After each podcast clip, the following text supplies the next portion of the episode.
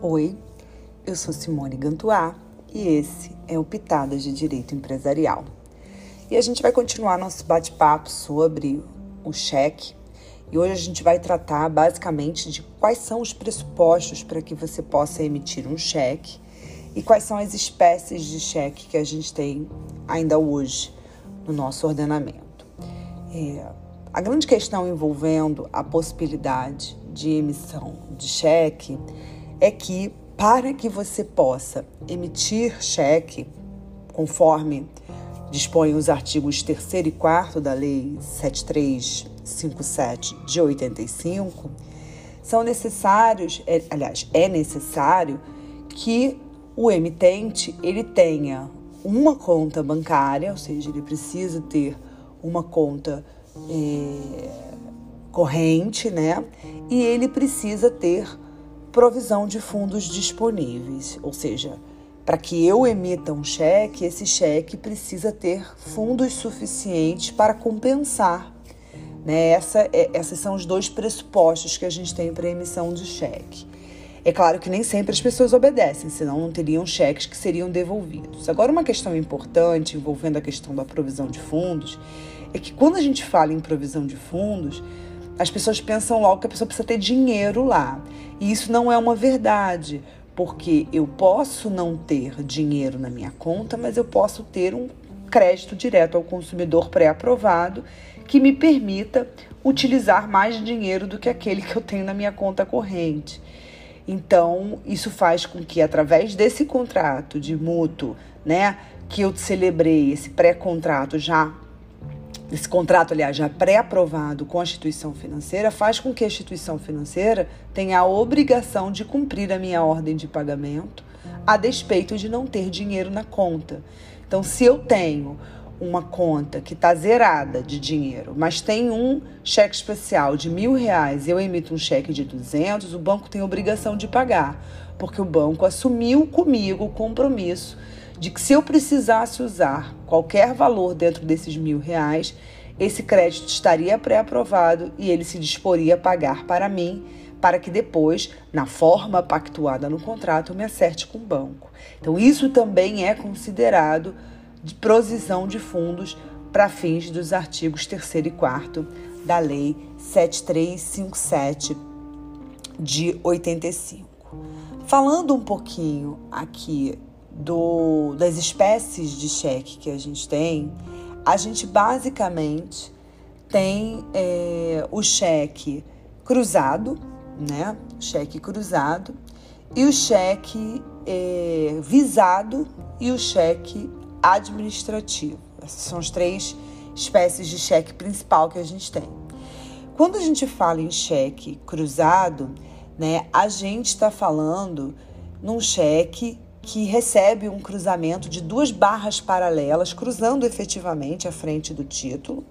Né? Tem pessoas que fazem cruzamentos mais discretos, outras pessoas que fazem cruzamento mais é, é, ostensivos, mas é, esse cheque ele precisa, ele determina nesse né, cruzamento, ele determina que esse cheque só pode ser depositado em conta corrente, ele impede é, o, saque desse cheque na boca do caixa.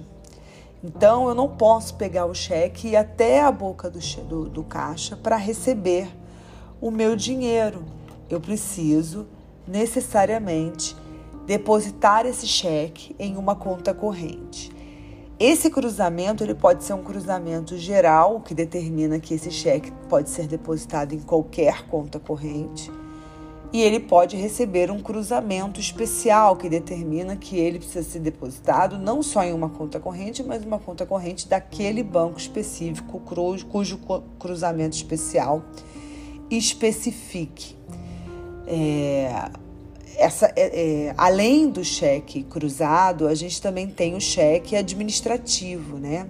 O cheque administrativo está regulado lá no artigo 9, inciso 3 da Lei 7357 de 85, e ele consiste num cheque em que o sacado e o sacador são a mesma pessoa, e essa mesma pessoa é um banco ou instituição financeira é, a ele equiparada.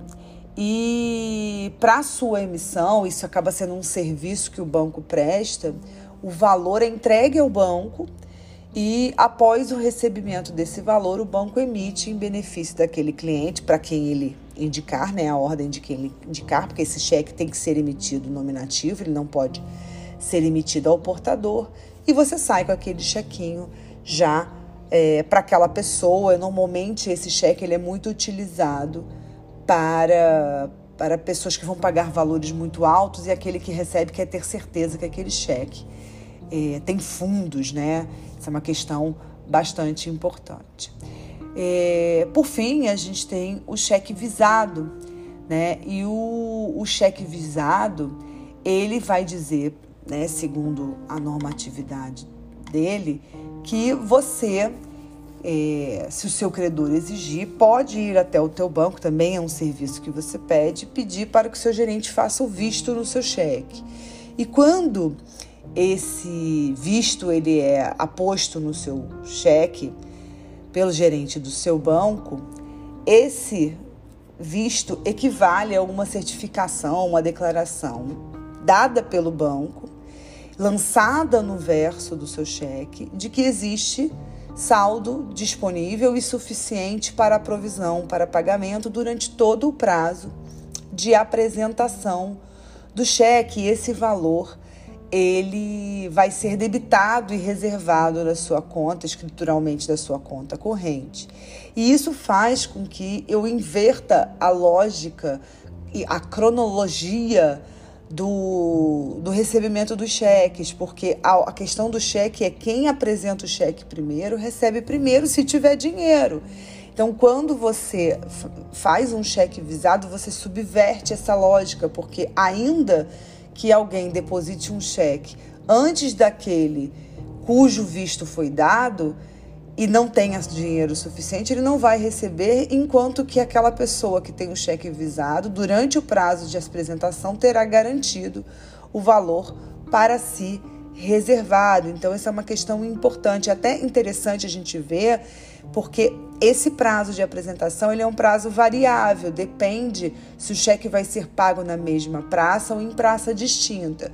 Se o cheque for pago em praça distinta, o prazo de apresentação é 60 dias, ao passo de que, ao passo que se o cheque for pago na mesma praça, o prazo é de 30 dias de apresentação. Então pode ser que o cheque fique é, o valor do, da reserva do cheque visado fique até 60 dias reservado e, eventualmente, pessoas que apresentem cheques nesses 60 dias é, não, poderão, não poderão contar com esse valor é, porque ele vai estar escrituralmente reservada. Eu não estou dizendo que o cheque vai ser devolvido, porque ele pode ter mais dinheiro, mas se ele não tiver, esse valor não será segregado para pagamento desses, desses cheques que foram apresentados antes, porque ele vai esperar a apresentação do cheque visado durante o prazo de sua apresentação. Se isso acontecer, se isso não acontecer, decai, né? Cai essa, essa, esse visto e o dinheiro escrituralmente volta para a conta corrente para concorrer